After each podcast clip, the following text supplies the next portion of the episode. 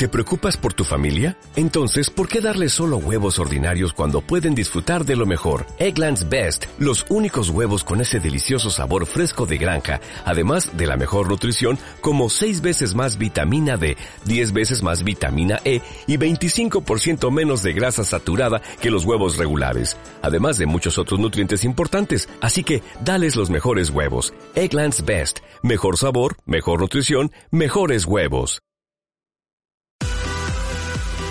Podcast. ¿Y usted qué opina de Nino Canún?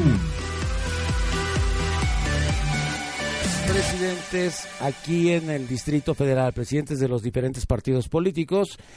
Va a estar con nosotros, o ya está con nosotros llegando en estos momentos, el licenciado Raúl Flores, presidente del PRD Distrito Federal, el licenciado Mauricio Tabe, presidente del PAN Distrito Federal, el licenciado Cuauhtémoc Velasco, presidente del Partido Movimiento Ciudadano en el Distrito Federal, y el licenciado Mauricio López, presidente del PRI en el Distrito Federal. Bienvenidos a todos ustedes, licenciado Raúl Flores. Muchísimas gracias, Nino. muy buen día, mis compañeros de la mesa, Mauricio López, Mauricio Tabe y Cuauhtémoc eh, Velasco. Eh, bueno, pues decirte, de Nino, eh, que el debate sobre el salario mínimo eh, avanza y con ello, pues, evidentemente avanzan las discusiones acerca de su pertinencia. ¿no? Nos, nos damos cuenta que es un tema, pues, casi sacrílego para algunos sectores, pero lo más increíble es que sea sacrílego para los sectores que tendrían que estar luchando por el salario de los propios trabajadores. La CTM ha sido furibunda en el caso de eh, eh, incrementar los salarios, pues cosa que se hace, se antoja absolutamente descabellado. Y bueno, ha habido respuestas eh, más bien de tipo reactivo y de tipo dogmático en materia económica acerca de que no se puede incrementar el salario. Sin embargo, creo que la propuesta del doctor Mancera está avanzando. En el Distrito Federal vamos a tomar acciones. se han anunciado pues ya la contratación o las propias las próximas licitaciones tendrán que contener mejores salarios, eh, el compromiso de mejores salarios para los 80 pesos. 80 pesos por lo menos. Eh, y eh, además se va a desindexar de muchas de las contribuciones que se pagan en el Estado Federal, derechos, aprovechamientos, el concepto salario mínimo para que la gente no, no lo asocie a un tema inflacionario. También nos acompaña el licenciado Mauricio Tabe, presidente del PAN Distrito Federal. Mauricio, bienvenido, mucho gusto. ¿Qué tal, Nino? Y pues esta preocupación del salario mínimo también a Acción Nacional pues lo ha obligado a repensar eh, su Ustedes lo habían promovido a través de Madero, ¿no? Sí, nosotros estamos también eh, defendiendo el salario mínimo. Lo que estamos llamando a la ciudadanía es a que sea con la fuerza de los votos de la gente como se mandate a la Comisión Nacional del Salario Mínimo a revisar las reglas. Nosotros no hacemos un planteamiento de subir a un monto y, ahí dejar la propuesta solamente para eh, cubrir ahí un llamado electoral, ¿no? Nosotros lo que estamos planteando es que se, se modifiquen las reglas para el establecimiento del salario mínimo y vaya recuperando progresivamente el poder de compra. ¿Qué nos preocupa? Nos preocupan los datos sobre la economía en el país de los últimos años, el crecimiento económico, la situación del empleo y normalmente en nuestro país cuando la economía le va mal, los que pagan los platos rotos son los que menos ganan porque son los que menos tienen para cubrirse de estos Mauricio, ¿nacional o Distrito Federal? Estoy hablando del país. Del país, porque ellos están hablando del Distrito Federal. bueno, y, el, pero el salario es un tema eh, nacional y del modelo económico, sin duda. pero si van a arrancar con las ah, licitaciones, bueno, pues estamos hablando del Distrito Federal. Mira, por ejemplo, voy a dar un dato del crecimiento económico en el 2013, fue del 1%. ¿Esto qué quiere decir? Veníamos, veníamos creciendo 3, 4 puntos porcentuales. Hoy los pronósticos del Banco Mundial, del Banco de del propio Banco de México, de la Secretaría de Hacienda, se van ajustando cada vez, ¿no? Habían planteado el 3% y se han ido modificando a la baja. ¿Qué nos preocupa? Que no se cumplan las metas de crecimiento económico, que se vaya deteriorando el salario mínimo y que no establezcamos un blindaje para los ingresos de los trabajadores. Yo sí creo que es un tema importante a debatir y que no podemos excluir en este momento. Licenciado Cuauhtémoc Velasco, presidente del Partido Movimiento Ciudadano Distrito Federal. Cuauhtémoc, mucho gusto, bienvenido. Muchas gracias, Nino. Creo que es eh, una propuesta muy importante y que merece una discusión amplia por el alcance que tiene. Eh, es evidente que el salario real ha decrecido Eh, se dice que en los últimos 10 o 15 años hasta en un 80%. El poder de compra de los salarios ha, eh, se ha batido significativamente y con todas eh, las implicaciones que esto tiene, porque no solamente implica el deterioro de la capacidad de compra de las familias, significa también que hay una serie de instituciones que están atadas, que están amarradas al salario real o al salario de los trabajadores y que sufren eh, con el deterioro del salario. Estoy pensando, por ejemplo, en el seguro social.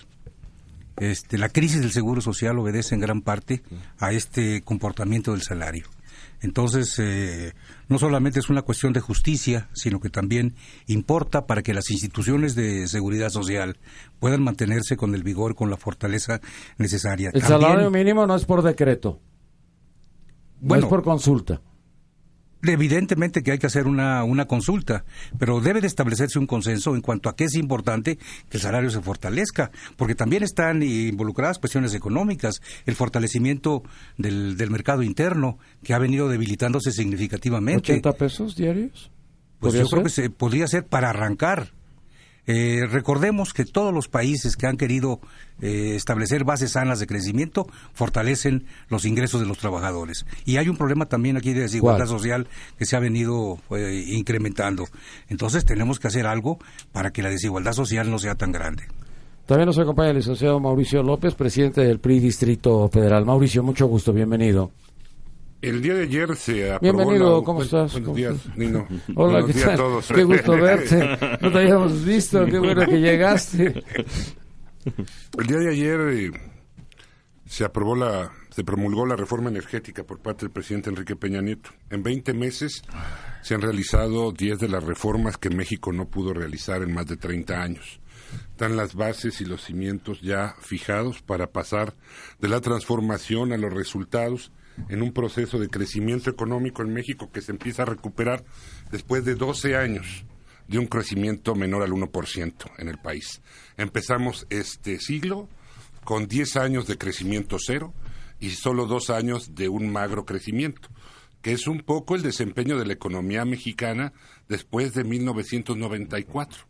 Después de 1994 entramos en una onda de un limitado, paupérrimo crecimiento y había que reformar y reestructurar al país con audacia, transformando las estructuras que limitaban o que apretaban la posibilidad del desarrollo nacional.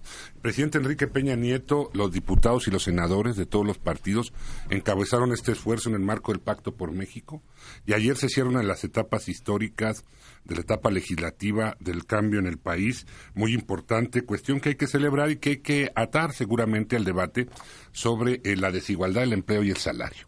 Es un tema que no puede verse de manera aislada, el tema del salario. No es una variable que pueda ser utilizada, movida, manipulada a libre albedrío para poder afectar a la economía nacional, ni por decreto ni por consulta, por análisis y por discusión seria. Debe mejorar el bienestar de la población y el salario debe ser un referente. Yo diría los salarios, no solo el mínimo. El mínimo es el que se garantiza a cualquier persona por desempeñar, trabajar en una jornada de ocho horas al día, en cualquier trabajo, sea o no productiva.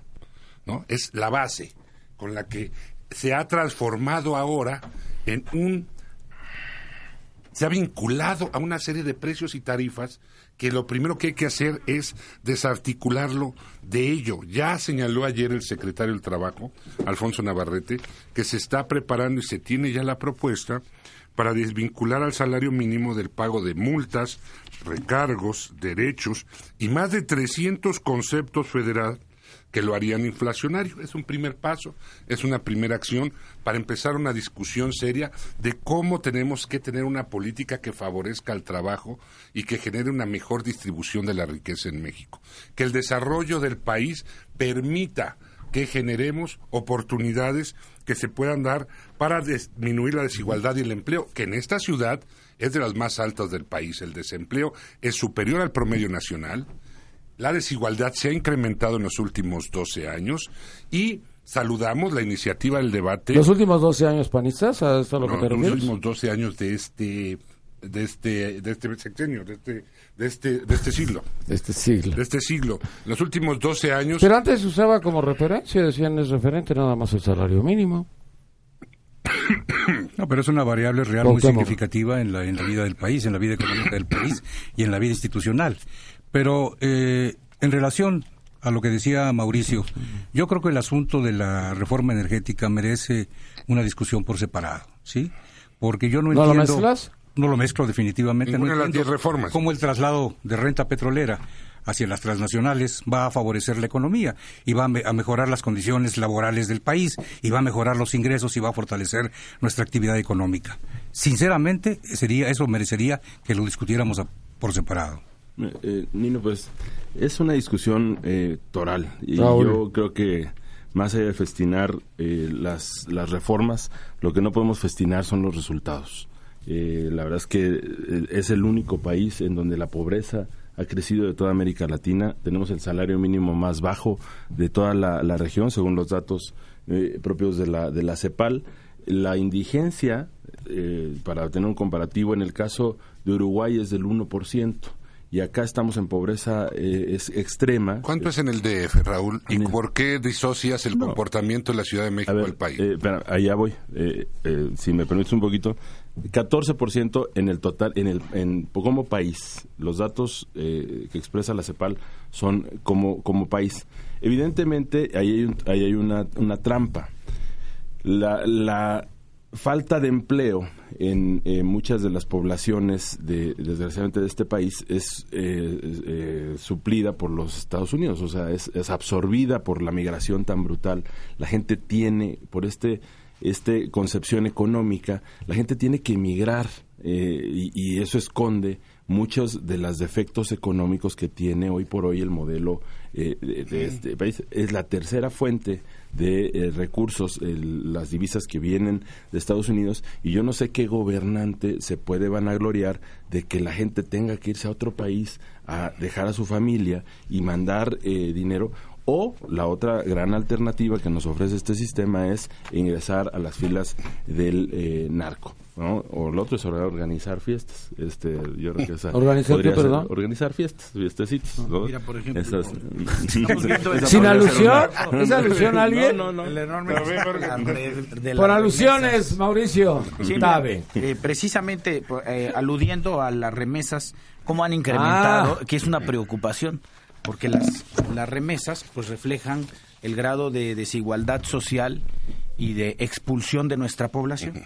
En el 2014 se han incrementado en 8.9% en eh, las remesas que recibe nuestro país. Esto quiere decir los ingresos que recibimos de los trabajadores mexicanos que se encuentran en Estados Unidos, ¿no? Es, es una señal de alarma lo que está sucediendo. Es una señal de alarma. las remesas es señal de alarma? Es una señal de... ¿Cuál fue la tasa de migración de los últimos dos años? Voy a decir por qué es una señal, es una señal de alarma por el nivel de expulsión que estamos teniendo de, de trabajadores. Por eso, los últimos y al mismo tiempo yo te voy, mira, te voy, a, te voy a hablar. A ver, yo nada más quiero recordar el número de empleos a ver, Mauricio, Mauricio, que se han creado en los últimos años. Yo quiero recordar al presidente Fox cuando dijo que se sentía orgulloso de que los mexicanos en el extranjero mandaban 22 mil millones hacia nuestro país. Yo no me hubiera sentido orgulloso, me hubiera sentido muy avergonzado. No, es lo que le quería decir. Ahora, yo lo, lo, que quiero hablar es de la situación económica que está viviendo el país. ¿no? Independientemente, eh, de, yo creo que hay, hay, indicadores eh, muy claros. Por ejemplo, la creación de empleos permanentes. ¿no? Cómo se ha ido cayendo la creación de empleos eh, de acuerdo a los datos del propio Instituto Mexicano del Seguro Social. Veníamos en 2000 10 con un millón de empleos, 2011 un millón 66 mil, 2012 caímos a 951 mil, 2013 900 mil y en 2014 los datos del primer semestre que tenemos registrados eh, pues nos reflejan que no vamos a llegar ni a los 900 mil empleos. Entonces hay una situación preocupante en, económica en el país y nosotros tenemos que responder blindando a quienes menos ganan. Ese es el tema. Perdón, Imelda Pérez, el país está hundido por la, en la pobreza por los corruptos políticos que se roban todo. Lo que generamos de dinero en el país se va de sueldos, por eso no hay presupuesto para mobiliario en hospitales y en otros lugares que sí se necesitan. Somos el único país que vive de esa forma y de esa manera.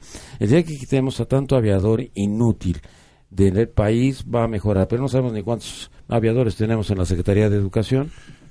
Primero, me parece que es interesante que desde lo local se plantee un debate nacional que no se puede resolver en el Distrito Federal. no, nadie, no eh, tenemos prohibido. Es interesante, le digo que es interesante, Raúl, que para evitar una serie de temas locales y para presentar un frente de discusión que les permita diferenciarse, hayan tomado una bandera que es justa, que hay que entrar a un debate serio, razonable, articulado sobre cómo podemos avanzar en mejorar la calidad de vida, el bienestar de la gente, el, el trabajo y el poder adquisitivo. Pero bueno, ni Mancera ni un plebiscito puede resolver una situación que económicamente tenemos que pensar con mucha responsabilidad. Yo creo que el tema de la seguridad y de la movilidad deberían ser temas que deberían de estar en la agenda del jefe de gobierno, que son asuntos que sí puede resolver en la ciudad. A saludo la discusión, bienvenido el debate, hagámoslo con precisión, porque en los últimos dos años la tasa de migración de México a Estados Unidos ha sido casi de cero, Mauricio. Por la política migratoria. Porque la política migratoria de Estados Unidos, sí, Raúl. Ah. Yo te estoy dando el dato. No tenga la, necesidad la gente. Entonces, en los últimos dos años aumentan las remesas porque seguramente ha crecido el desempeño de la economía norteamericana y ha habido más dinero de enviar de quienes migraron en los 12 años de los gobiernos panistas. Saquemos cuentas y veamos seriamente cuáles son las condiciones estructurales de la economía mexicana que tenemos que mejorar para tener un mejor desempeño de desarrollo y de crecimiento que beneficie a las familias, no un discurso que solamente busca por decreto o por consulta elevar un referente que tiene que ser un gran acuerdo, un gran proceso de fortalecimiento a los salarios y un debate sobre las condiciones de las políticas sociales que no han generado mejor igualdad o menor pobreza. En el DF no lo han hecho, Raúl, y han crecido estados como Querétaro, te lo dije la vez pasada, Baja California Sur o Sonora, gobernados por diferentes partidos, que han tenido mayor crecimiento económico generación de empleo y disminución de la pobreza que no han tenido en el Distrito Federal. Entonces tenemos que ver cuál es la situación estructural económica para mejorar el crecimiento y no quedarnos en un ejercicio que se ate de nuevo a la política salarial. ¿Qué pasó con el proceso de ajuste económico?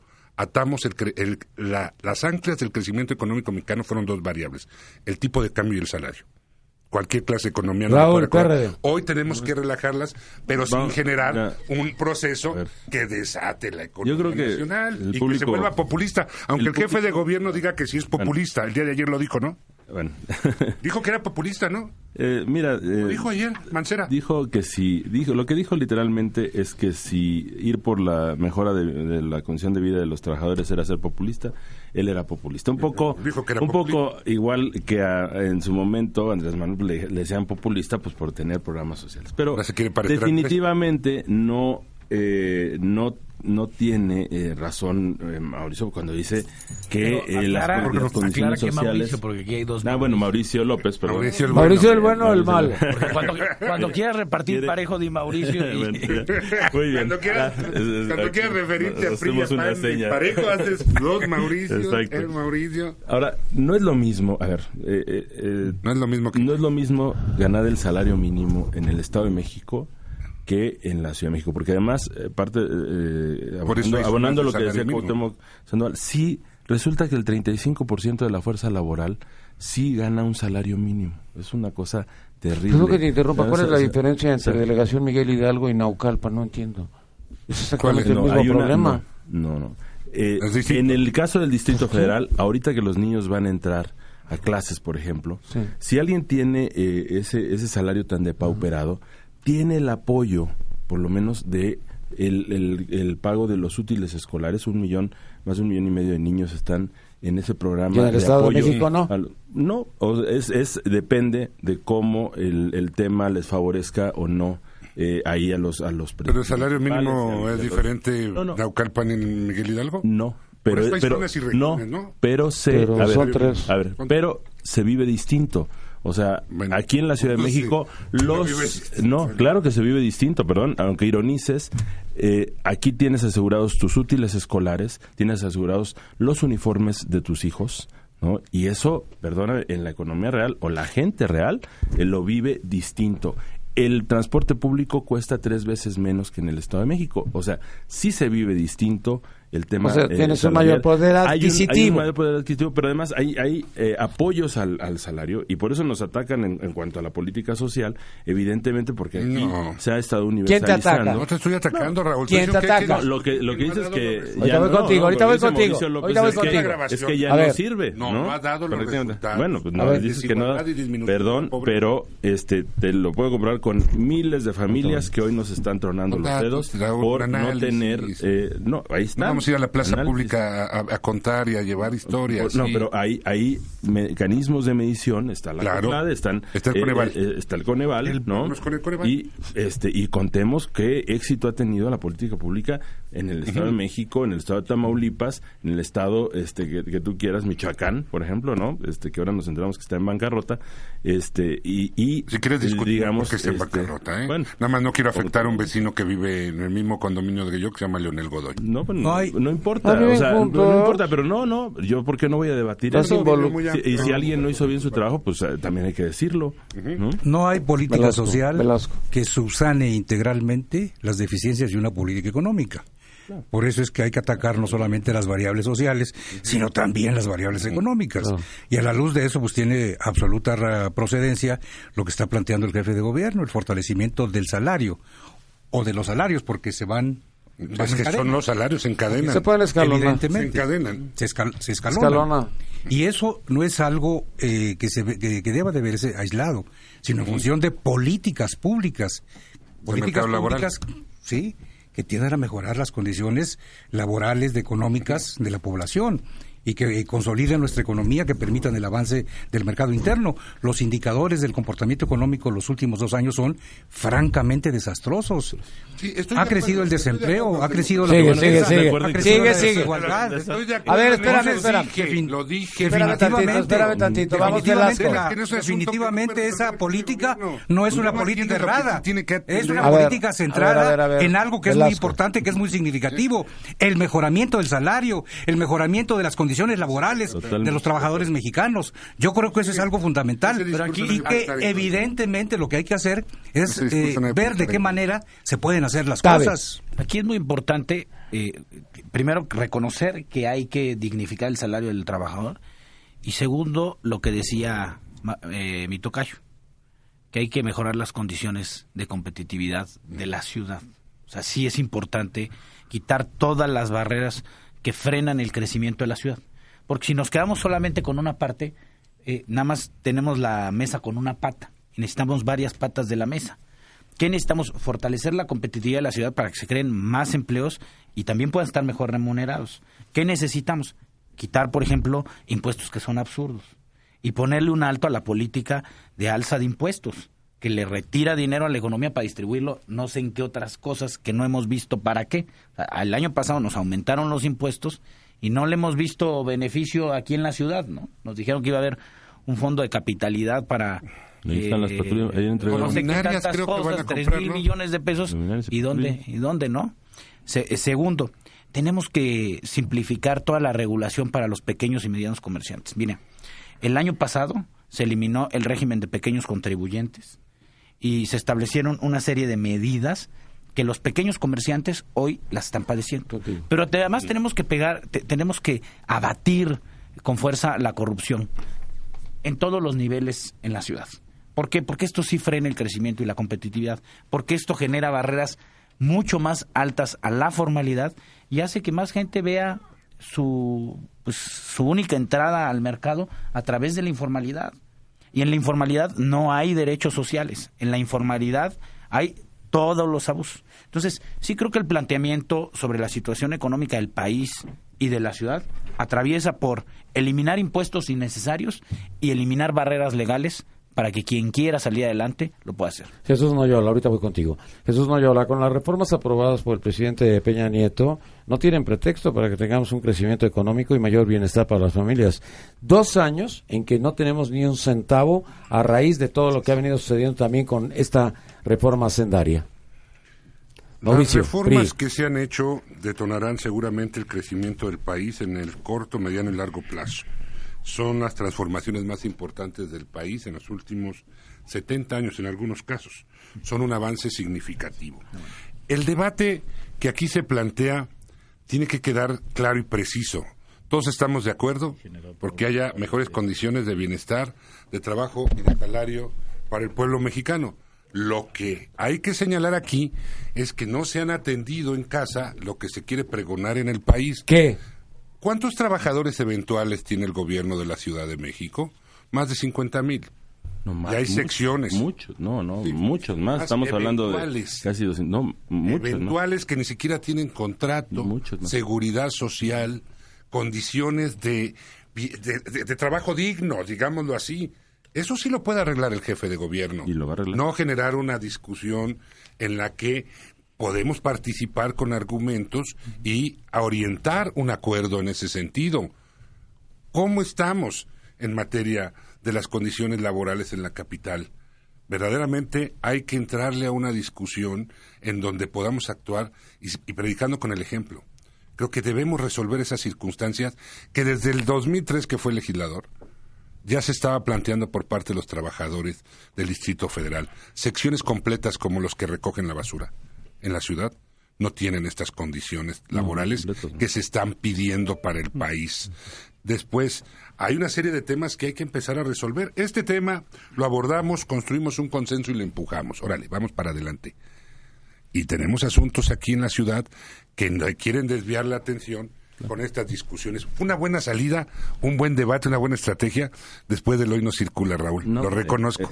lo reconozco. Y es un debate interesante al que hay que entrarle con propuestas. Primero, ahí está ya la declaración del secretario del Trabajo de que hay una propuesta federal para desvincular el salario mínimo de una serie de tarifas, precios y derechos. Eh, eh, Número dos, ¿qué acciones locales se pueden hacer en esa materia, Raúl? Dime qué instrumentos locales van a accionar para fortalecer Raúl PRD.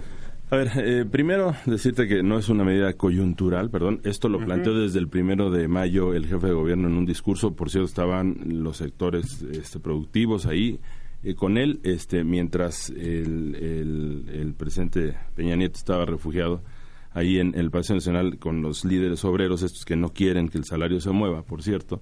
El jefe de gobierno estaba planteando, este, frente a un público plural, esta eh, eh, necesidad y este debate, iniciar este debate, debate, ¿no? Eh, propuestas, intercambio de ideas, no simplemente desde una, una atalaya estar predicando las bondades del mercado y eh, haciéndola hacerla sufrir a todas y todos los mexicanos, sino un debate serio, abierto, responsable, el cual, por cierto, inició la semana pasada en el eh, Museo de Antropología y donde, por cierto, el, secretario, el subsecretario del Trabajo fue bastante eh, descortés al, poner eso como un tema electorero y, y no sé qué y decir que no no había ninguna otra alternativa que no fuera la de la de mercado. Estando ahí el, el propio rector de la universidad le dijo oiga no perdóneme este esto no puede partir de cero o sea no no podemos este decir eh, que, que, simplemente abstractamente pues que el salario no se puede eh, tocar en fin eh, ahí queda lo que lo que pasó en ese en ese momento. Ahora en el caso efectivamente de eh, si, si tenemos o no la posibilidad de hacer cosas en esto federal. Claro que sí. A ver, eh, hay un compromiso del jefe de gobierno de incorporar a todos esos, eh, a esos, este, perdón, trabajadores que hoy no tienen remuneración al empleo formal. lo ha expresado en varias ocasiones y ha dado instrucciones para que eso se haga y se están haciendo. Formar los que no tienen remuneración. No, no, al, empleo eventual. No, no, no que no tienen, que no tienen remuneraciones formales, que no tienen, no están en nómina esos eh, o y el, otro caso por eso te decía que son muchísimos más de 50 mil el otro caso son los que están por honorarios que también eh, tienen que ser incorporados a la, a la, a la, nómina eh, formal del distrito federal. Pero además hay que tener calidad para hablar en temas de salario y por lo menos más de 100 mil trabajadores 110 mil trabajadores del, del distrito federal hoy han tenido un aumento real del 32% directo a salario eh, los trabajadores sindicalizados del Distrito Federal. Y las mujeres todavía reciben un bono por género eh, en, el mes de mayo de dos mil pesos van a recibir cada cada año. Se han incrementado las la, la, la posibilidad de esos trabajadores y por cierto no ha sido para nada. Son más de cien mil cien mil familias beneficiadas y no ha sido nada inflacionario en el caso del Distrito Federal. Sí, no es lo que cuestiono son los sí, evidentemente que es, eh, que es fundamental que el propio gobierno de la ciudad ponga el ejemplo, claro. porque la mejor eh, manera de impulsar una nueva política en la materia, pues es con, con el ejemplo. Y evidentemente que aquí en la Ciudad de México hay rezagos. Así es que sí es fundamental, Raúl, que estas acciones que están previstas se concreten, se, materialicen. Además, hay que ser conscientes que es verdaderamente un reto. Es un reto económico. Sí, porque eso puede poner en... La, doblar la, capacidad de, nómina del Distrito el gasto corriente. Claro, eso puede impulsar el gasto corriente. O, a, lo mejor ahí tienes un problema de, ¿De, qué? de trabajadores que no existen. Ah, ¿Aviadores? del sol o activistas ¿Aviadores? habría que revisar. eso se dice al aire, pero habría que demostrarlo, porque yo, o sea, yo sí pediría que lo tengo dichos de amigos que trabajan en el gobierno del DF. Por eso, a, ver, nada más, habría, habría, habría, que, habría que presentar todo un programa de ingreso a la formalidad de muchos de esos trabajadores y de pues revisión de que efectivamente pues sí sean trabajadores. Yo creo que esas dos cosas. No podemos decir que todos los trabajadores porque, que, están bajo ese régimen son aviadores, eso sería una torpeza. Lo que sí está diciendo uno es, hay muchos trabajadores en el gobierno de la ciudad que no tienen seguridad social, que tienen, eh, que son voluntarios, en el caso del, pues del sector de, de limpia, eventuales y de honorarios. Todo eso hay que regularizar. Y, y además, esto es, esto es lamentable, ¿no? A los privados les piden que todos los trabajadores tengan seguridad social. Ah, sí, pero el gobierno es el primero que se excluye de, de esas reglas que, de, protección social, ¿no? Y, es, y esto no, no es solamente en el caso de, los trabajadores, en muchas cosas más, el gobierno es el primero que, que incumple las, las propias normas. ¿no? En este caso de, los trabajadores tenemos que, empujar una agenda para la formalización sin que sea un costo, sin que sea un, un impacto eh, dramático para, pues para la economía del, Distrito Federal. Lo va a hacer, son más de 50 mil trabajadores. Ahora, yo creo que... el costo de timbrar esa nómina. O sea, el costo de timbrar esa nómina, que es llevarla antes se les ponía un timbre. Por eso se le llama timbrar. y ahora en la ley, de hecho, vuelve a aparecer. Cuando era yo niño. No, pero vuelve a aparecer cuando, el Cuando pasaste de eventual a salariado, Nino. No, pero en la reforma, en la reforma fiscal vuelve a aparecer el término timbrar. Tengo derecho de réplica. ¿eh? Cuando se te, y no quiere abrir otro frente. Tengo derecho de réplica. ¿eh? Cuando se tenga que timbrar esa nómina y se tengan que garantizar las condiciones de bienestar y de protección social a esos trabajadores, hay que ver el costo que traerá para tener una discusión seria en la Asamblea, porque si no, se les va a aumentar el gasto corriente y va a parecer como si el gobierno de la ciudad incrementara. El tema es que se ha rehuido en los últimos 20 años, se cuento también los últimos años anteriores, al crecimiento por esa vía. ¿Qué es lo que sucede, para que nos entienda el público? A los de honorarios les dan contratos de tres meses para que no generen antigüedad ni derechos a los eventuales los tienen en una lista en la que se les paga a veces por semana, quincena o mes y no tienen ningún derecho mínimo para reclamar. Y existen todavía instituciones del siglo XIX casi mutualistas como la caja de previsión de la policía que son verdaderas mutualistas del siglo XIX. y no se ha actuado en ese sentido en manera de protección social para los policías. Los policías que nos están escuchando saben que tienen que ir ahí cuando se enfrentan a eventualidades familiares o de seguridad social. Es lamentable que estemos con esas instituciones del siglo XIX en la Ciudad de México y que tengamos que hacer un planteamiento en conjunto para fortalecer las condiciones de los trabajadores del sector público en la capital, porque se le exige a los privados, efectivamente, se les va a exigir que cumplan con todos los requisitos de afiliación al IMSS, con el pago de cuotas al Infonavit, con las condiciones de seguridad social en los centros de empleo, con una serie de condiciones que el gobierno debería también cumplir. Y creo que deberíamos de empezar por el gobierno de la ciudad y que se diga cuándo, porque en serio, Cuauhtémoc, desde el 2003 o desde antes se ha planteado el tema en la Asamblea Legislativa, se han hecho puntos de acuerdo, se han planteado en el Código Financiero en la discusión y no se ha atendido. Para Yo creo que es fundamental que en el próximo periodo eh, ordinario, al momento de la discusión presupuestal, esta problemática se aborde y se vayan viendo cuáles son los caminos y las vías para atenderla satisfactoriamente. Es obvio que no se va a poder resolver de la noche a la mañana porque el problema es muy vasto y es un problema complejo, pero ese problema hay que hacia adelante, hay que abordarlo.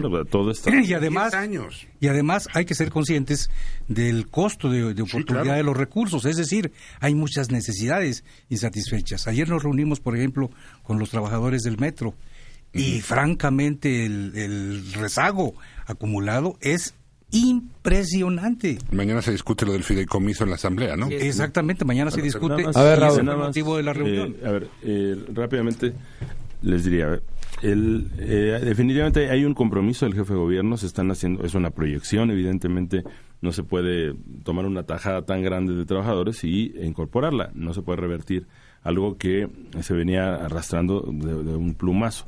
Eh, pero sí se están tomando las, las previsiones. Hay que recordar, además, que con todo las finanzas del Distrito Federal han sido las más ordenadas en muchos años, este, por muchos años, del entorno de los demás estados de la República. Aquí no ha habido endeudamientos eh, excesivos.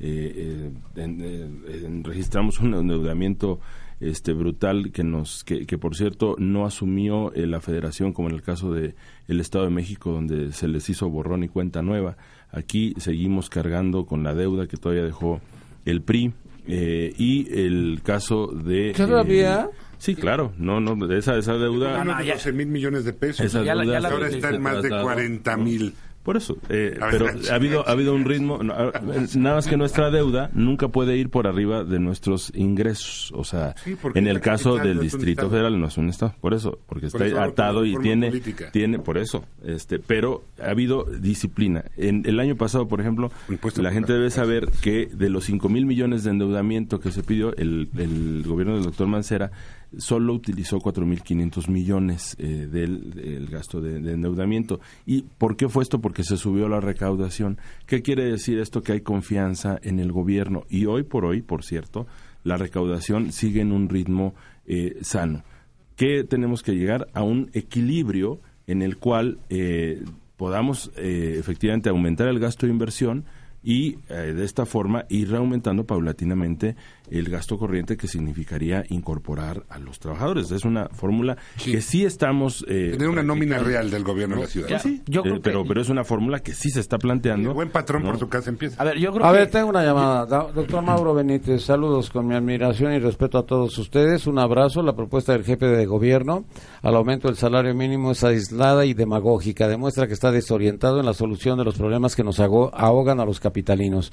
Mi petición como habitante del Distrito Federal sería que se deje ayudar por gente que tiene la experiencia administrativa y pública. Silvia Ríos dice, Peña Nieto está feliz y contento de haber promulgado la reforma energética petrolera. Dice que todos los beneficios se van a reflejar en los bolsillos de las familias mexicanas, pero será de los ricos porque los ricos sí les va a tocar mochada, pero los de clase media y los de clase baja estamos tiene fregados. diagnóstico claro. Mauricio, en los dos casos, también en el de Mancera. Yo creo que el jefe de gobierno está pagando los platos rotos de lo que se dejó de hacer en muchos años.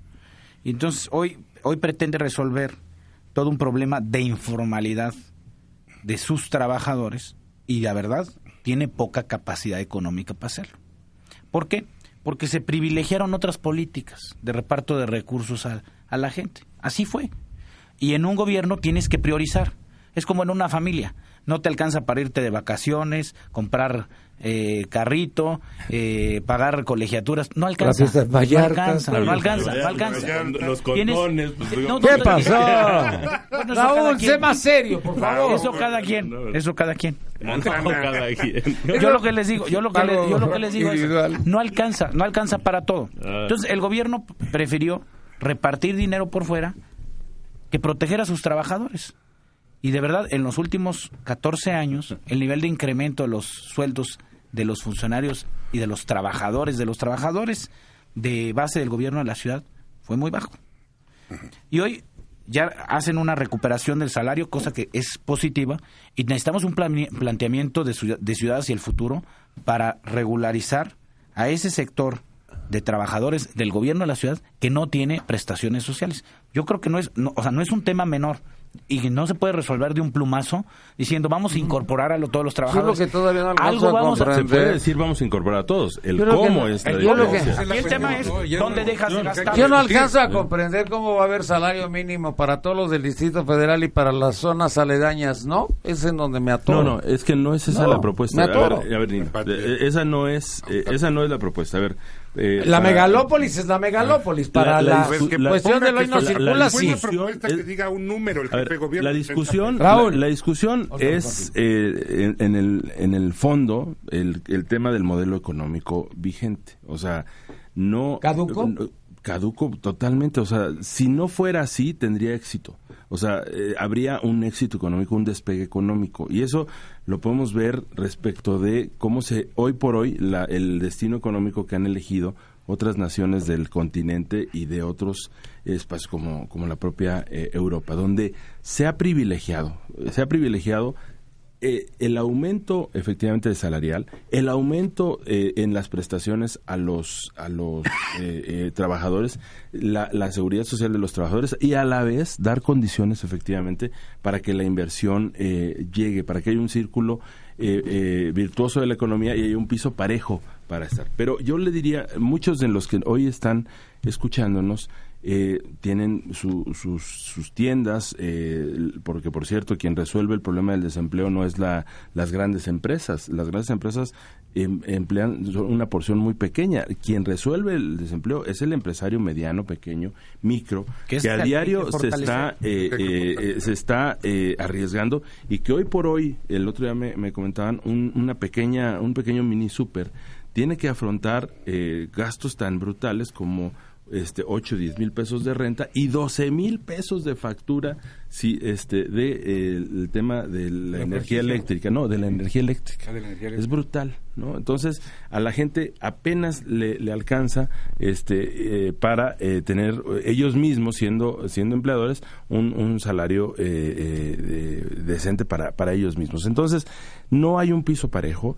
No esto que decía Mauricio Tabe de que la gente ingresa a la economía informal por favor no hay incentivos para que se, se dé una economía formal mínima, no hay, eh, no existen los, los esquemas para dar crédito al, eh, blando a, aquel que es emprendedor es, es de verdad ir a un banco, los que nos están escuchando, es verdaderamente de espanto porque este, además de todo las cargas que se tienen, todavía eh, hay que eh, pagar unos intereses pues como altísimos. Que, pero, digo, en Estados Unidos este, es impensable, por ejemplo, para hablar de nuestro tótem económico, eh, tener tasas de, de interés en, en, esas, en esos eh, niveles, cuando ya pues son del 3%, a lo mucho 2%.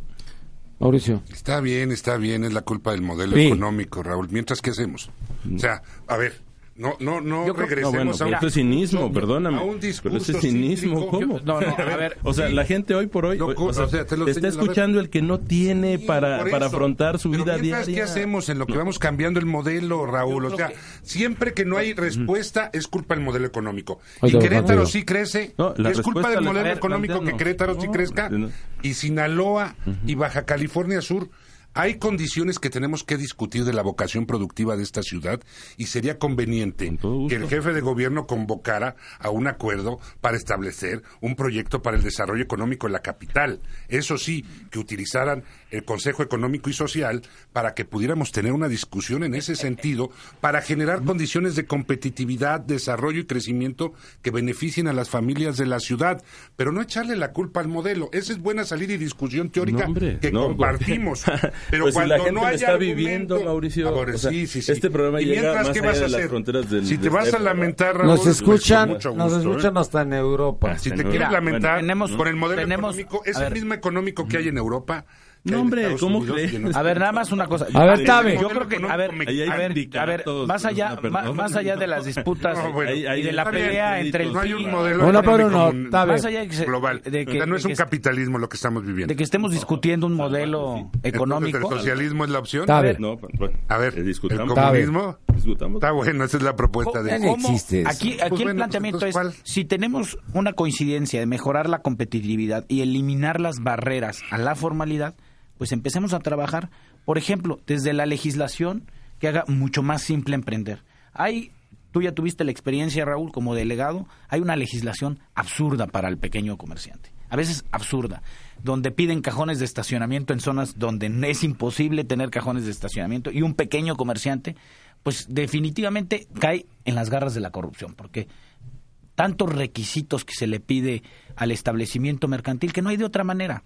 Dos, un compromiso real de combate a la corrupción del gobierno de la ciudad. Y decir, a ver, aquí ya agarré a estos funcionarios y, y ponerlos... Ah, hasta y que los ponerlos a agarres. Juárez también. Sí, sí, Hasta que los- Bueno, no. no, que los pongan. Que los Oye, pongan de, de oye, cualquier partido. te de cualquier contesto como partido. decían De antes, cualquier corruptos partido. pero no pentontos. No, no, de, de cualquier partido. No, no. De. Luego, tercero, echar para atrás ese aumento de los impuestos que el, que, que el PRI y el PRD hicieron hace un año. Hace un año también se aprobó un aumento de impuestos sobre nómina. Del 2, pasamos del, del 2.5 al 3%. El, y fue una propuesta pues que se hizo en la Ciudad de México. Regresar nuevamente al régimen de pequeños contribuyentes. Son medidas que van fortaleciendo la competitividad de la ciudad. ¿Qué pasó? Eliminaron los repecos. Quienes están familiarizados con ese modelo saben que era un, un modelo más simple para pagar y para contribuir que hoy... Para evadir. Que, que- que todo el modelo actual. Ah, bueno. Bueno, para los pequeños contribuyentes siempre hay el, el evasor mediano y grande es evasor con cualquier modelo. Pero los pequeños No, contribuyentes que de, bu- de buena fe pagan sus impuestos. Alejandro Cruz Gómez, soy taxista. ¿Los taxis pirata Pantera de Bejarano también será culpa del PRI? La enorme corrupción en las delegaciones en políticas. ¿Perdón? En Milpalta están fuertísimos. Tenemos denuncias de taxis que están llegando allá piratas a la zona de Milpalta ya. Los de Bejarano. Los dice. taxis de la enorme corrupción en las delegaciones políticas no está en el vocabulario de los perredistas. Rodolfo Reyeros, en México el PRD aprendió a hacer demagogia, pero ¿cuándo van a aprender a gobernar? Porque son puras demagógicas las cosas que hacen ustedes. Bueno, yo Raúl. creo que eh, este, evidentemente eh, ahora los los boots este, radiofónicos ya, ya están Es el call eh, center ya, de ya alguien. están ya están este Es el call eh, center de ellos. No, mira, yo creo que es eh, con todo, la verdad es que los números económicos y sociales de la Ciudad de México, eh, la verdad es que han, han tenido un, desarrollo muy importante en los, en los últimos años. El- las cifras de criminalidad, estando rodeados con de, de, de los eh, estados pues un poco más criminógenos. Ya sé que vas a sacar la, la encuesta del Reforma, que por cierto dice de los usuarios del Metrobús, ¿no? Pero la encuesta es en casa, por cierto. ¿No? Este, y las... eh, Sí, porque yo- están, están no, inseguros en el Ah, metro. hay- mira, pero yo, yo te diría que ah, en esa, en esa materia tú lo ¿Cómo sabes. se saben? Se tú lo sabes, por todo. cierto. No, no eh, eh, eh, tú lo sabes, ¿no? Bueno, este... Ya lo ve. No, pues este... l- los eh, verdaderos índices de... de, de, eh, Criminalidad. de criminalidad, bueno, están eh, a la baja en los principales eh, indicadores. En el caso de la, de la Ciudad de México, aquí no tenemos un esquema de sustitución de la autoridad como se dio ayer en el Estado de México, en donde se le hereda a Erubiel Ávila pues un, un desastre en materia de, de seguridad pública y el tipo pues está desesperado y tiene que llegar a, a, este a rescatarlo pues porque no pueden con el tema de la eh, inseguridad. Eh, por cierto, ayer se entregaron una muy buena cantidad de, de patrullas al- a la ciudadanía. eh, con estos, por cierto, con los, con los fondos, que la gente quiere. eh, Con los con los fondos fondos que aumentaron los eh, impuestos, no, el- no, con, el no, con el fondo de PRD y el PRI. capitalidad, no, pues, Bueno, pues eso fue la eh, ahí la- a la gente lo que le gusta ver es que su dinero está en la calle, que está siendo invertido. ¿no? Velasco. Evidentemente hay una creciente preocupación por el problema de la seguridad pública o de la inseguridad pública en la Ciudad de México y este tiene que atenderse. la salida no es cerrar los ojos, sino ver qué medidas. Cerrar los ojos es decir, somos los más seguros. Somos los más seguros. Digo, eh, se requiere que haya una revisión del, del problema y eh, atenderlo satisfactoriamente, ver dónde están los, eh, los principales puntos rojos. Esta encuesta, por ejemplo, que el día de hoy aparece, bueno, pues es una encuesta que debe de llamarnos la atención. Pero no es telefónica, es encuesta en hogar, ¿eh? En hogar es, mejor. Es en hogar, está... me preocupa su índice... sí, la metodología dice su índice de de error es menor, ¿eh? Es menor. No, si hay una el, tema del transporte público no solamente no solamente es una preocupación sobre las por la calidad y las condiciones en las que está el transporte público, sino por la seguridad, ¿no? La seguridad sigue siendo un problema de la Ciudad de México, aunque nos hayan dicho eh, lo contrario y creo que una de las prioridades de la ciudad es el transporte y todo lo que está rodeado. Mauricio Prinote, perdón, eh, sí, es que no se escuchamos. No se alienta la denuncia y se dificulta. Tenemos casos ya señalados en los que se les dice que se mejorarán las condiciones de seguridad, que se pondrán alarmas ciudadanas y en una calle ha habido tres asaltos y no se eh, promueve o no se facilita el ejercicio de denuncia en el Ministerio Público. Hay que fortalecer eso, Raúl, y hay que trabajar juntos para que el Ministerio Público pueda recoger la cifra total de delitos de la ciudad, porque la misma encuesta dice que solo el 35% de la gente presentó denuncia.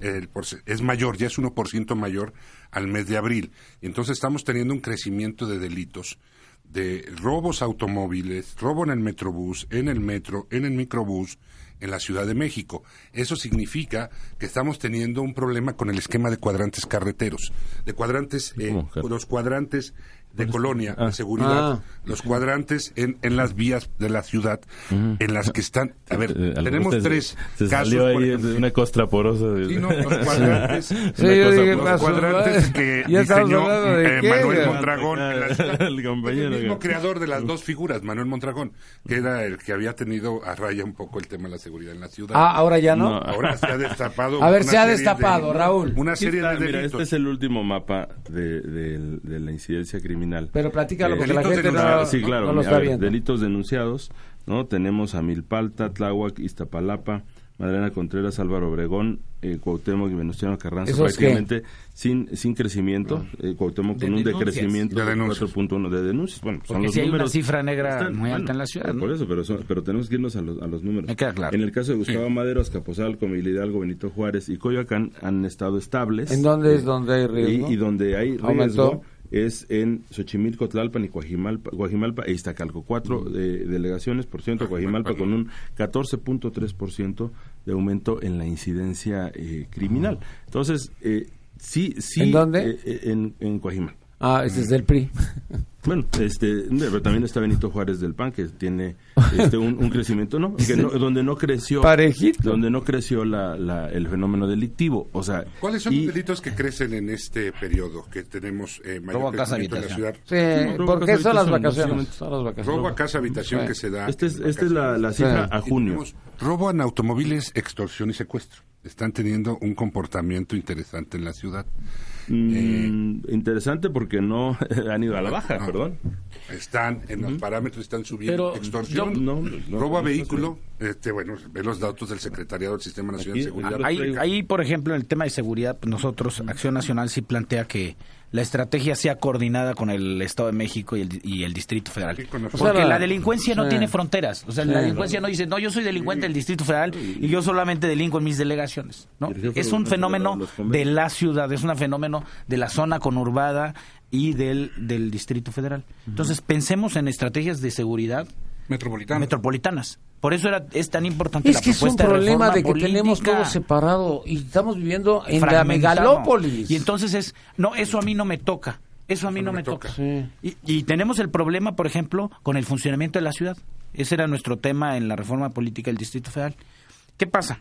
Que tienes eh, eh, eh, atribuciones y facultades distribuidas de una manera caótica. Porque entonces el delegado tiene que responder por unas cosas, pero no le toca. Y entonces, ah, no, le toca al jefe de gobierno pero ah, eh, se tiene que coordinar con el gobernador del Estado de México. Y es una distribución de, facultades y de responsabilidades tan caótica que a la mera hora nadie es responsable. Cuando todo está cruzado, nadie es responsable, porque todo el mundo se echa la bolita. el licenciado Manuel Morales, felicito al presidente del PRI, a Mauricio López, por sus atinados conceptos. Espero sea tan amable de darme una cita.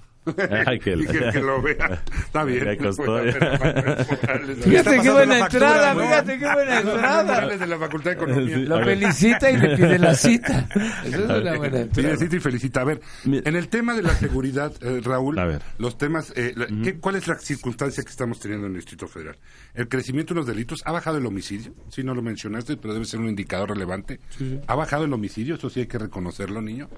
Pero lo que tenemos es un crecimiento de otro tipo de delitos y un efecto que se está... Eh, eh, ¿Cuál es, Roba vehículo con violencia y sin violencia. ¿Quieres checarlo? Por favor. Vamos, por supuesto. Pero a mí, digo, más allá de entrar entrar a la, al alegato de que si son correctos o no las cifras, yo creo que sí hay una realidad de preocupación de la seguridad. Y mejor, ¿qué vamos a hacer?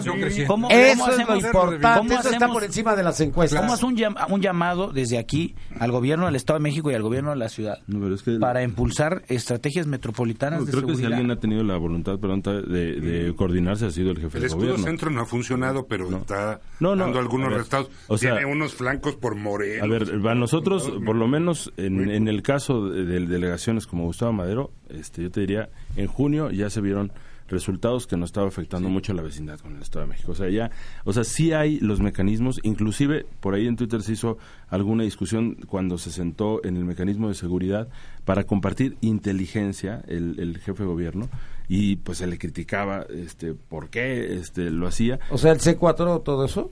sí, todo, o sea, sí, hay, hay un mecanismo y debe haber un mecanismo mínimamente, pero De que compartan inteligencia los dos. Que compartan inteligencia, no solo eso, sino con eh, las agencias federales también eh, se comparten inteligencia porque ese es el secreto un poco del combate eh, racional de la y además los temas de prevención del delito que también hay que aumentar ahí sin duda la, en prevención, compartimos el tema que hay que aumentar el, la, el trabajo en prevención. Ahí debo reconocer que tienen un gran funcionario, este a, Campa, pues la verdad ha hecho un muy buen trabajo, por cierto, totalmente despartidizado, en fin, o sea, sí hay que reconocer. Los delitos que han aumentado están eh, en el Distrito Federal, te digo, es extorsión, robo con y sin violencia, están 10 puntos muy arriba del, del promedio nacional, según el Secretariado de Seguridad Pública, y la ENVIPE, que es la encuesta que se hace sobre victimización, que es la percepción de la ciudadanía, nos dice que el Distrito Federal se ubica eh, como una de las entidades donde más delitos se han cometido, calculados por, por el INEGI, no por nosotros. Sí, eh, ¿no? Y el 64% de los capitalinos considera que la inseguridad es el tema más preocupante. Que el 74 dice que la entidad del Distrito Federal es la más sí, nada más que en el, en el Estado de México la gente piensa eso, porque conozco esos números, el 93% de los habitantes del Estado de México piensan... No inventes, pero sí. no, no. Es, igual, de la misma magnitud por la zona geográfica, pero no lo inventes, checa el envipe. Mira, no, el 61 una llamada dice que la contra de Tabe, dice, con ser amigo de Jorge Romero ya tienes trabajo, pues ya no hay bronca. Este y que invita a Jorge Romero y a Federico Dorin a no visitar Joco porque pues no serían bien recibidos. ¿Joco es Benito Juárez? Sí, es un, una colonia, es un pueblo. Un pueblo, bueno, es un pueblo, es un pueblo, de, la, delegación ah. y eh, hoy es una colonia. Mira, yo creo que más allá del debate de que si las cifras son reales o si se sienten más seguras en el Estado de México o el Distrito Federal. Las crees yo sí no creo, yo sí, hay, una percepción de la gente, hay una percepción de, de, inseguridad, pues, o sea, si nosotros le queremos te queremos tapar el sol con o sea, me vienes a los que nos están escuchando dicen, bueno, estos estos de qué están hablando, ¿no? O sea, ¿en qué en qué mundo viven? Lo que nosotros tenemos que discutir es cómo hacemos... ¿De qué fiesta vienen? No, bueno, pues, a ver, Velasco, ¿cómo hacemos, pues? Que se tiene que ir a la fiesta, Velasco. Adiós, Velasco. adiós. adiós. Muchas gracias, eh, Nino. Ha sido un placer estar aquí con ¿A ustedes. dónde vas? ¿A la fiesta? No sean envidiosos. Voy a, a, una ceremonia que tenía yo que estar a las nueve. Una ceremonia. Pero con mucho gusto he estado aquí y obviamente que felicito las intervenciones y el programa. Gracias. Muchas gracias, Cuauhtémoc. Adiós, Cuauhtémoc. Que te vaya bien, Cuauhtémoc. Cuauhtémoc el otro Cuauhtémoc. Será el otro Cuauhtémoc. No van a tener candidatos al rato. Nos vemos, ¿eh? Perdón, es que es el otro Cuauhtémoc. Bueno, vamos a... Ya, ya tratamos dos temas. Un tercer tema que querían tocar. El tercer tema, solo para cerrar el tema de crecimiento y abrir el del fideicomiso que mañana se va a discutir en la Asamblea Legislativa. ¿Eso qué es? El fideicomiso que se, en el que se van a ubicar los recursos que por el aumento en el boleto del metro eh, se generaron en el, en, los, en el último año que ha subido esta tarifa de 3 a 5 pesos. Para cerrar esto, nada más y para eh, el tema económico y decirle a Raúl y, coincidiendo con Tabé de que tenemos que mejorar las condiciones de eh, competitividad en la ciudad. Los recientes estudios nos dicen que los trámites que se tienen que hacer para abrir un negocio en la ciudad se podrían reducir a menos de 10 días. Que hoy se tardan para un permiso de construcción en promedio 82 días. No, pues Para cumplir un contrato 400. Hay una serie de trabajos. 400 es un año. más, de un, año. para cumplir un contrato. Solo para que alguien que no te cumplió un contrato vaya a un juicio y te lo resuelva hay que ver efectivamente cómo tenemos que simplificar administrativamente la ciudad, homologar los trámites, conectar las ventanillas. Oye, pero todo el mundo cada vez que viene a la, antes de una elección, y no estoy hablando más de Mancera, sino también de los gobernadores, siempre dicen ventanilla única, pero parece que es así como un motivo de pues y nunca no ha funcionado, Raúl, y hay que ver por qué. Y es un tema estructural que viene de tiempo atrás. No le estoy diciendo que sea responsabilidad de Mancera. Yo creo que él heredó buena parte de estos problemas. Lo que necesitamos es tener una propuesta que, empiece a operar de esta manera para generar mejores condiciones y no seamos catalogados como el peor lugar para hacer negocios, la Ciudad de México. ¿El peor lugar? y en el tema del fideicomiso. Definitivamente. A ver, ¿cuál es el debate que se va a dar en la Asamblea? Se van a ubicar aproximadamente 3 mil millones de pesos, 2.500 dicen algunos, hay que sacar la cifra. 3 mil, 3 mil millones de pesos en un fideicomiso con el aumento que se dio la tarifa de 3 a 5 pesos que se realizó en el metro para el mantenimiento y fortalecimiento del sistema de transporte colectivo. Fundamentalmente para el mantenimiento porque tenemos escaleras eléctricas que no funcionan, problemas de seguridad, es infraestructura que hay que eh, modificar y fortalecer en el metro, mantenimiento que darle al sistema de transporte que no se le ha dado y que se ha descuidado en los últimos años. ¿Ustedes se han este subido al metro últimamente? Lo que, proponemos es que El, debate dónde está, en que si el fideicomiso maneja autónomamente esos recursos o la Asamblea Legislativa establece un comité técnico, un comité técnico que nos ayude a generar estas, estas déjame presumirle a la gente que nos hace el favor de escucharnos que ambos tal vez saca la tuya porque si no te quemas ¿eh? Mire, la verde es la mía no me vais a dar la a ver espérame, espérame, dice tarjeta del distrito ah, ya se me acabó mi último boleto. Tabe es el único que no, usa metro. Porque, en la ciudad hay un sistema integrado Vidal Llerenas el día que le dijeron que no usaba metro se sacó una foto yo uso la del metrobús. Pues necesita para las dos. Es que como es tan chica la cobertura del metro, porque si al gobierno de la ciudad le ha faltado eh, inversión en más metro para la ciudad. No, no hay pretexto, usa el metro. Bájate de tu coche. pues qué poco has viajado, mi hermano.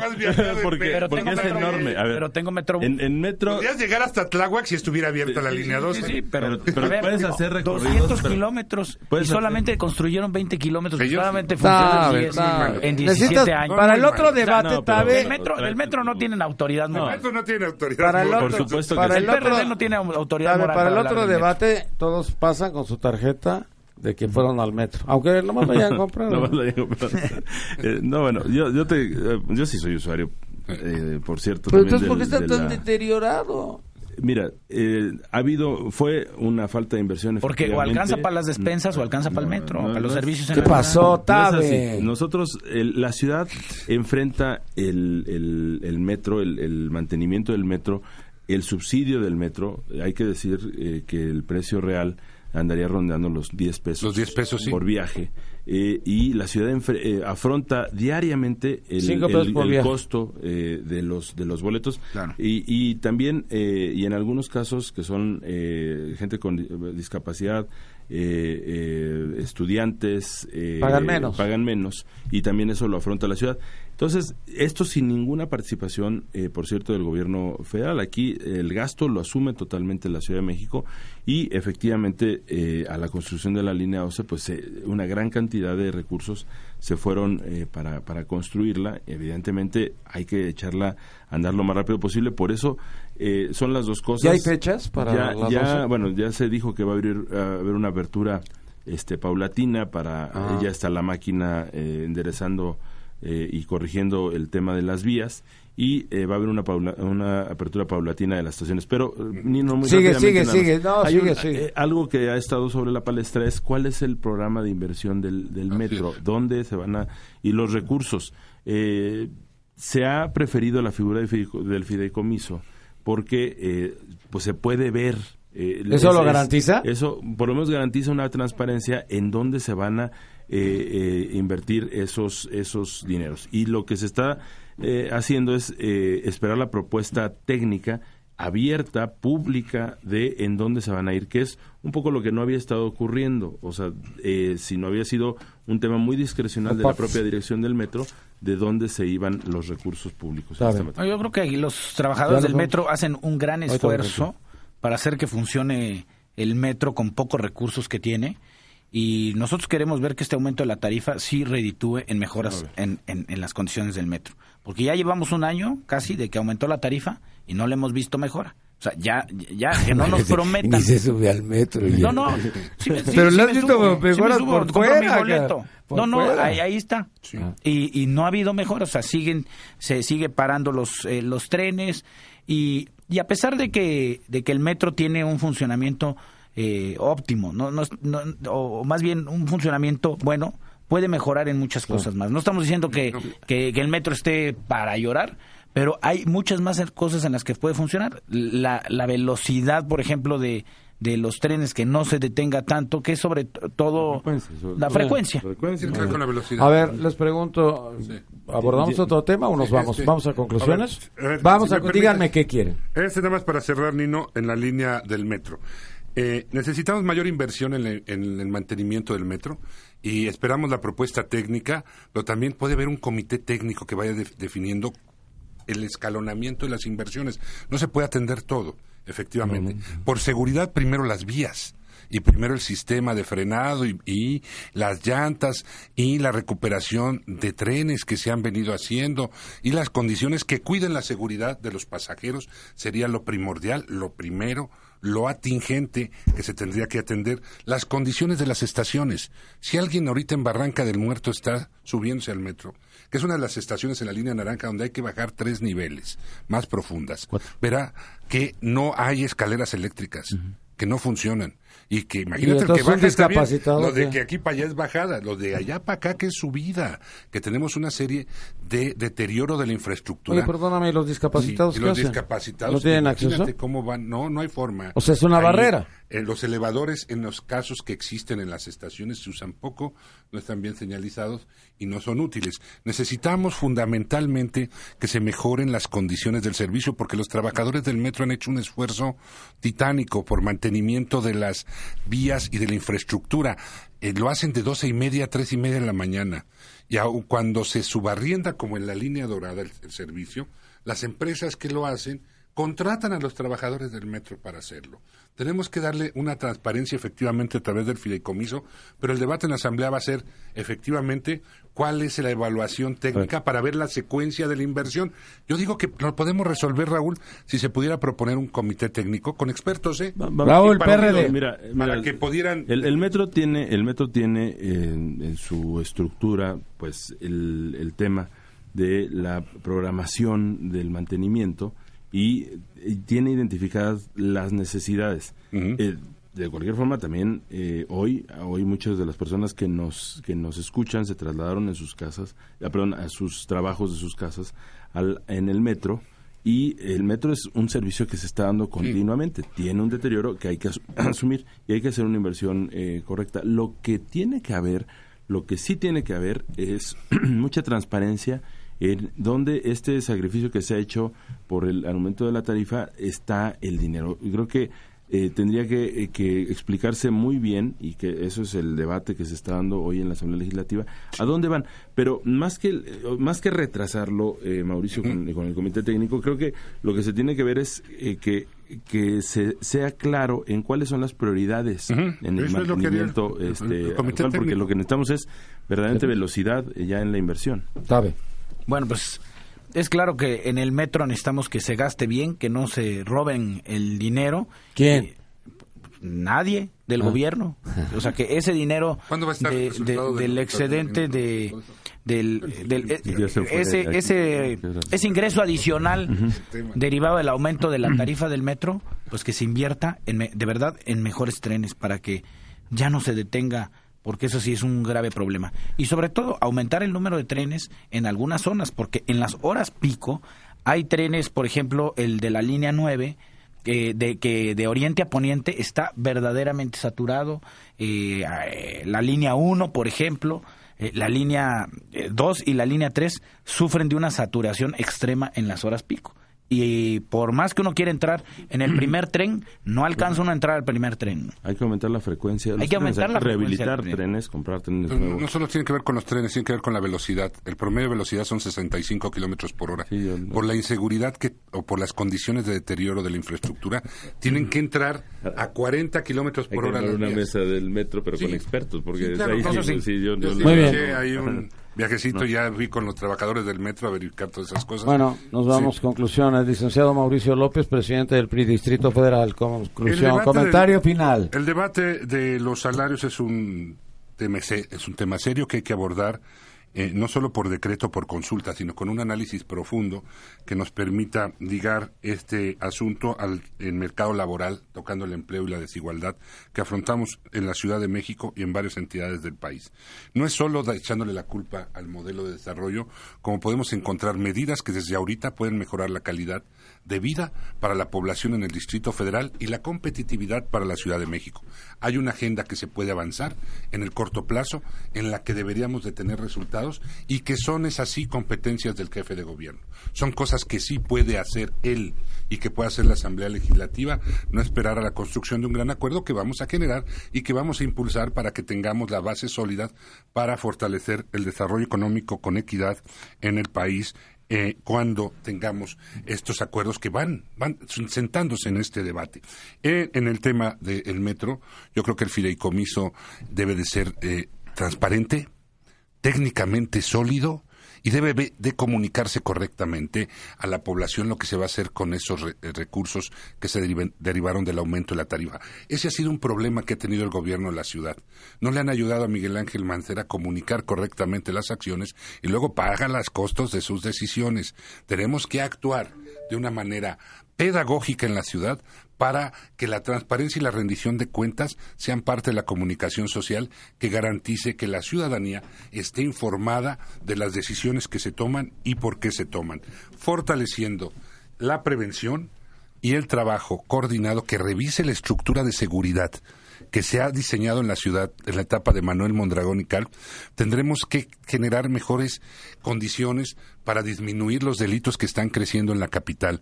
Y hablo principalmente de robo a vehículos con y sin violencia, extorsión y casos de secuestro que se han presentado en los últimos en los últimos días. Robos que se están dando en la vía pública a plena luz del día en los cruceros, en las esquinas, en San Jerónimo, en Río Miscuaque, insurgentes. Casos están. Tenemos que actuar para que esto no se generalice. Están focalizados. Hay que resolverlos con mayor prevención y revisando el, el modelo policiaco con mayor coordinación metropolitana y con mayor coordinación con las fuerzas federales. La inteligencia y la prevención deben ser las armas para disminuir la violencia en el Distrito Federal. Muchas gracias, Mauricio. Este, aprendan a comunicar con tiempo y no a toro pasado a los perredistas, les digo yo. Dice en su Twitter, eh, Pris. Bueno, eh, despedimos al licenciado Raúl Flores, presidente del PRD Distrito Federal. Tu conclusión, tu Sí, muchas gracias y gracias por la invitación y, a mis compañeros de la mesa, los dos Mauricios. Eh, y, bueno, ya como se fue. Eh, mira, yo creo que nosotros no, no discutimos el tema del modelo económico en abstracto. Hay malos resultados, eh, están ahí a la vista de todos. Yo diría de, de quien nos escucha, hay que ver cómo están viviendo hoy, cómo se ha depauperado su ingreso y si verdaderamente tienen las condiciones de acceso económico que, que, se habían prometido en la, en la campaña política. Eh, segundo, eh, están ahí los parámetros de América Latina y los propios estudios de la CEPAL, porque te digo, no lo estamos haciendo de manera abstracta, pero celebro mucho de verdad que desde el primero de mayo eh, el jefe de gobierno haya puesto este debate en la palestra porque hacía falta efectivamente que esto tuviera una atención nacional porque estamos viendo cómo le damos condiciones a las petroleras extranjeras, cómo eh, estamos eh, dándole condiciones todo, todo el tiempo a aquellos que están en la, en la gran estructura económica y no le damos condiciones a aquellos que están arriesgando eh, diario a diario su capital con su propia empresa, tratando de sortear el desempleo, tratando de hacer que su salario alcance. Entonces, sí, sí viene al caso la discusión, evidentemente eh, no se puede plantear todo eh, desde, desde el Distrito Federal, pero se tiene que iniciar y qué bueno que se inició, tanto es así pues que hasta el propio Partido de Acción Nacional eh, lo, lo, lo, entre fiesta y fiesta pues se dieron el tiempo perdón, no te, no perdón, entre, entre, fiesta y fiesta se dieron el tiempo para también este plantear no, el no, no no no yo, yo, sí, yo ahí sí no Dios me libre pasa. pero bueno no no no, no, Oye, nunca digas no mira las fotografías no no no no no, no ahí sí estoy Oye, claritito a ver a ver, yo, yo creo que... Ahorita voy contigo, ahorita voy contigo. Nada más, eh, para, para terminar también, decirles eh, que eh, qué bueno y me da mucho gusto que ayer el jefe de gobierno se haya eh, este haya decidido eh, ponerse eh, también pues esa camiseta de encabezar el tema de la seguridad y anunciar no solo la entrega de una enorme cantidad de, de, patrullas para la Ciudad de México, sino también eh, el, aumento de las cámaras de, vigilancia en la ciudad y eh, se está planteando un modelo integral de seguridad. Tenemos que, eh, que atacar efectivamente el, asunto de la percepción. Creo que eso también tiene tiene que tiene que difundirse más y avanzar también en la, en la prevención del delito. Y por último, en el caso del fideicomiso, el partido este, de la Revolución Democrática va a ser totalmente responsable, no eh, vamos a poner trabas al, al, tema del fideicomiso, queremos que el acuerdo con los eh, partidos políticos eh, haga la celeridad ya en la aplicación de esos presupuestos. Y sobre todo aquí lo más importante es después de lo, lo, que se ha visto en el caso del sistema de transporte colectivo metro con total transparencia. Muy bien, mucho gusto, muchas gracias, licenciado Mauricio Tabe, Partido Acción Nacional, presidente del Partido Acción Nacional en el Distrito Federal. Tu conclusión. Muchas gracias, Nino. Mira, a mí me parece que nosotros como dirigentes de partidos eh, no podemos estar defendiendo lo indefendible. O sea, no podemos defender, no defender a los gobiernos, sino, aunque sean de, de nuestro partido, cuando hay una realidad, pues que se nos impone y nosotros no podemos culpar a los, eh, al presidente o al jefe de gobierno de todos los problemas de la ciudad. Pero lo que es inadmisible es que no aceptemos la realidad de las cosas. De que si hay un problema de seguridad y hay un problema de economía. Eso sí es inadmisible. Porque entonces la gente se da cuenta pues que nos estamos nada más dando a tole con el, con el dedo y engañándonos. ¿Qué es lo que tenemos que hacer nosotros como dirigentes de partidos? Lograr acuerdos para empujar agendas para resolver problemas de la ciudad, para resolver problemas del país. En eso tenemos que estar concentrados.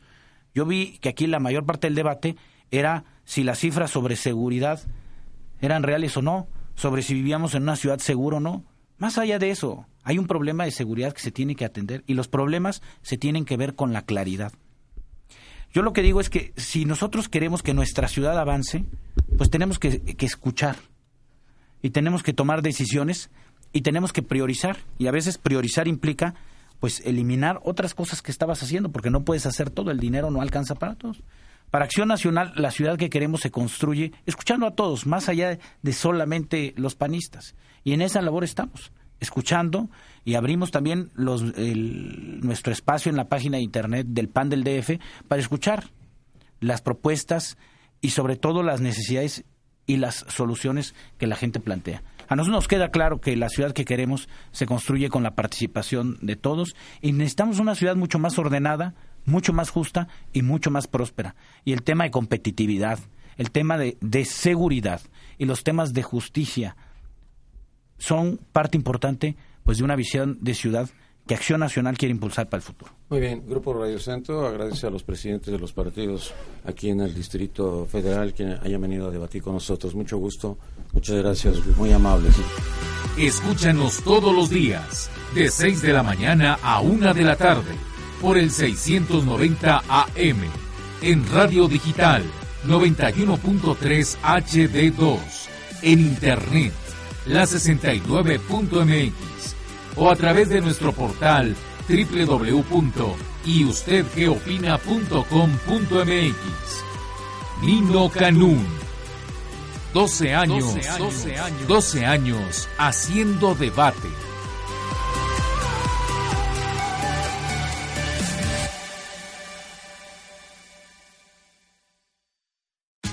Tax day is coming. Oh, no.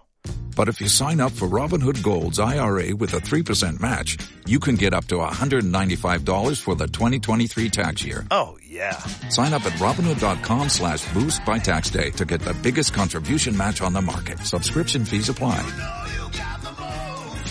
Investing involves risk. 3% match requires gold for one year from first match. Must keep IRA for five years. Robinhood Financial LLC member SIPC.